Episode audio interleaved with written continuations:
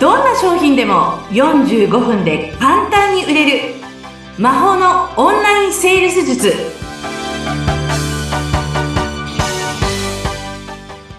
こんにちは。セールスコンサルタントの高光康生です。どうぞよろしくお願いいたします。よろしくお願いします。アシスタント役の相本です。高水さん今回もよろしくお願いいたします。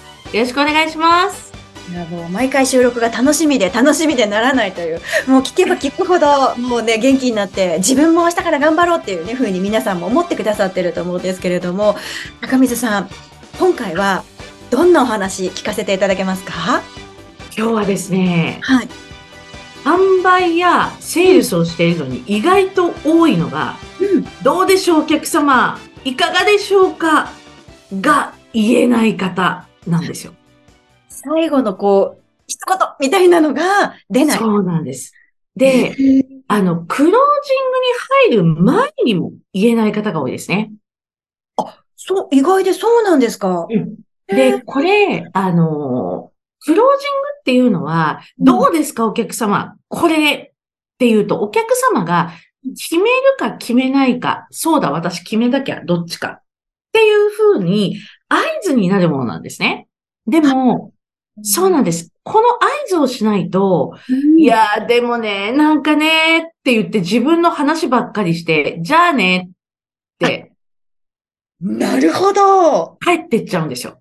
それってもしかしたら、一言あったら、あ、じゃあ今は買っていくわとか、あったかもそうですしれないんですよね。そうです。そうなんです。さあ、あなた決めてくださいねっていう合図が、どうでしょうか、お客様って。これもうすごく、こういう部分がいいですからっていう、まあ、そういったことを言うことによって、あ、決めなきゃいけないのねってお客様が思います。確かに言われないと忘れちゃうというか、あ頭になかったりもしますもんね。そうなんですよ。でもなんで言えないんですかね、心理としては？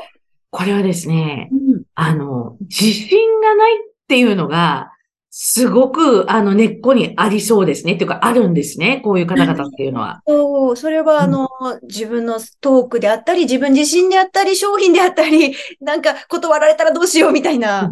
そうです、そうです。もうまさにそれですね。うん。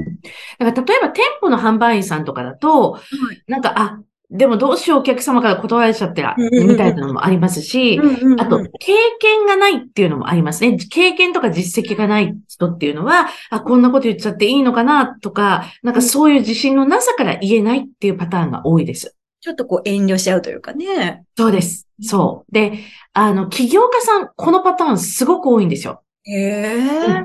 で、いかがですかっていうことが言えずに、お客様の話を2時間も3時間も聞いて、じゃあまた、あの、またね、みたいな感じで言われちゃう。悲しい。そうなんです。このいかがですか？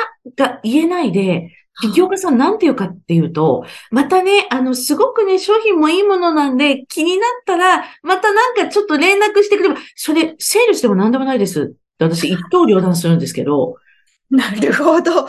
なんとなく最後に言わなきゃってひひねり出した言葉が、でも多分次ってないですよね。そうなんです。よかったら、みたいな。そうなんあです。だから、あの、セールスっていうのは、クロージングも込みでセールスっていうんですけれども、あ。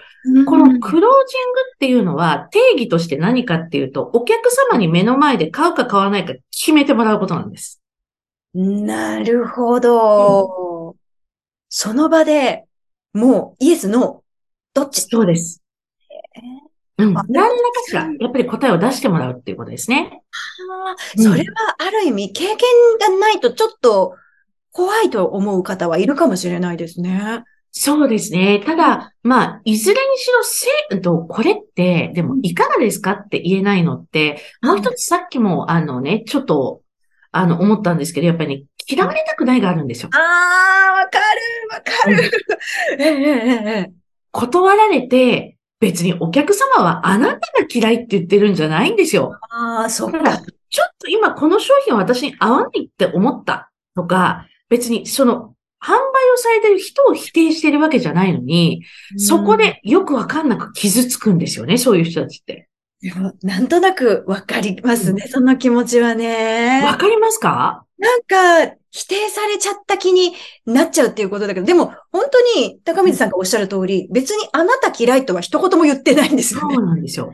もしかしたらちょっと子供をお迎えに行かなきゃいけない時間で帰らなきゃかもしれないじゃないですか。自分に置き換えると、あ、ちょっと今月はちょっと無理なんだけどとか、いろんな別の理由があるそうです、そうです、そうです。でも、そんなことをいちいち、あの、販売してる方に言わないですよね、お客様。言わないですね。だから、手のいい言葉として、うんまたちょっと時間見つけてきますね、みたいな。あの、ごめんなさい、今回はいいわっていうのを、なぜ自分が傷つけられるって思っちゃうんでしょ確かに。う。うん。本当に結びつけちゃダメですね。ダメですね、これはもう。だから、私、いつも思ってたのが、あの、私、洋服の販売とかしてた時めちゃくちゃ振られること多かったんですね。その時に、あ、なるほど、お客様、何かご都合あったんだな、と思ってすぐ次に行ってました。強い、強い、強い。でもその間、落ち込んでる暇あったら、また別のものを見てるお客様にお声かけた方が、すごくそうなんですよ有。あのね、相本さん、一個言っちゃうと、はい。私はこうやってなんで売れなかったんだろうって考える販売員の子とか、あと、あれですよ、起業家さんたちね、いつも言ってきたことがあるんです。まあ、特に販売員さんはね、うん店舗の中でそういうことを考えるわけですよね。はあ、ではあ。店舗っていうのは、あなたが売れなかった原因追記をする場所ではないと言ってました。そうではなくて、お客様が夢を買いに来てる場所だと。そんなところでネガティブ撒き散らすなっていうことをよく言ってました。でもそういうこう、オーラ、あもうなんか今日すごいダメなんです。私全然今回い一枚も売ってませんみたいなのって、なんとなくこう、滲み出るものありますよね。そうですよ、そうですよ。で、その時に、だって、お客様にすいませんって声かけられた販売員さん、果たして笑顔でしょうかっていう話ですよ。その通り。確かに、お客様のね、願ってるとか望んでる表情じゃないでしょうね。そそれこそお客様に失礼なんだわ、あなたたちは。っていうことをよく言ってました。なるほど、なうんるほど。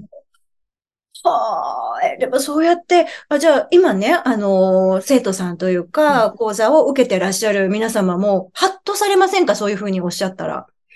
もう皆さん、あの、分かってた、うっ分かってたけど、でもここまで言葉にされると、やっぱりズキュって、まあ、ズキュってさせるために言語化してるんですけどね。なるほそうなるほど。うん。でもやっぱりそうでしょうね。ドキッとするんじゃないですか。確かに。ということは、もう、どんどんどんどん、あの、ね、教えていただいた、あの、苦手を克服する方法の一つでもある、スパルタでどんどん、どんどん、こう、成功するまで頑張ってやるっていうのも、あの、もう次を忘れるための いい訓練になりますよね。そうです。で、やっぱり店舗の販売員さんとか、それをやらざるを得ないのでやるんですけど、まあ大変なのが起業家さん。そこでいちいち落ち込んだり、うん。そう。あとは、なんでしょうね。そこからまたセールスのね、あの、する時間が空いちゃったりして、結局堂々巡り繰り返すんですよ。負のループに入っちゃうわけだ。そうなんです。えー、でも起業家さんたちも、そういう、あの、落ち込んだりせずに、どんどんどんどん制約が取れるようになっていかれるわけじゃないですか。塾に入られたもちろんです。うん。それがすごいですよね。いや、で、私、あの、うん対面のその、店舗の販売とうん、あとオンラインの販売、はいはい。うんやりましたけど、よくね、店舗で販売やってたけど、オンラインの方が難しいって言ってる方がいるんですけど、それ、もう言っちゃうと嘘。ええそうですか。私、両方やったので、うん一番熟知してるじゃないですか。オンラインの方も制約率100%で来てるので、うんそれで、どっちの方が簡単だったかっていうと、オンラインです。うん本当に？うん。えーでもよくね、オンライン営業だとなんか目が合わなかったり顔が見えなくてうまくいかないって、そのオンラインのせいにされるって場合多いと思うんですけど、そんなことない？いや、もうここで目も見えてますしは、絆もできますし、それがこっちのセールスのやりようですね。に。えうん。ーなんだ。ってことはやっぱりその、自分で戦う前から言い訳を作っちゃってるっていうのはダメですね。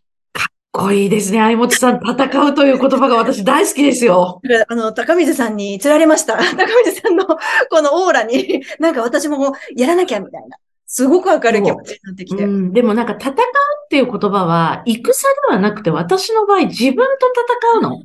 方ですね。いいですね、かっこいい。そうですね、別にお客様は敵ではないわけですからね。もうお客様はね、あの、本当にお客様ありきの商売なんで、本当にでもね、自分との戦いになりますね。やっぱセールスって。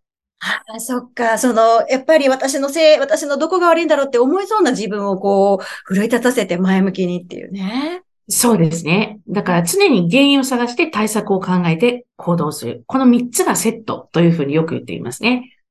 ただ落ち込んじゃうだけっていう方も多いかもしれないですけど、うんちゃんとそこをこう学んで次に生かすってことですよね。そうなんです。いいんですよ。なんでだって言っても。でも最後は、やっぱり原因と対策を探して、よし、じゃあまた行こうっていう、ここにね、来てくれればいいですよね。なんか、高水さんの塾は、すごく愛があるなっていうのを、ねえ、感じまし嬉た。なんだかこう、まあもちろん、スパルタだったとしてもね、うんあの、その人そのものをこう見てくださってるというか、うんだって、きっと、できるようになったら人生変わりますもんね。いや、もうひっくり返るぐらい変わっていきますよ。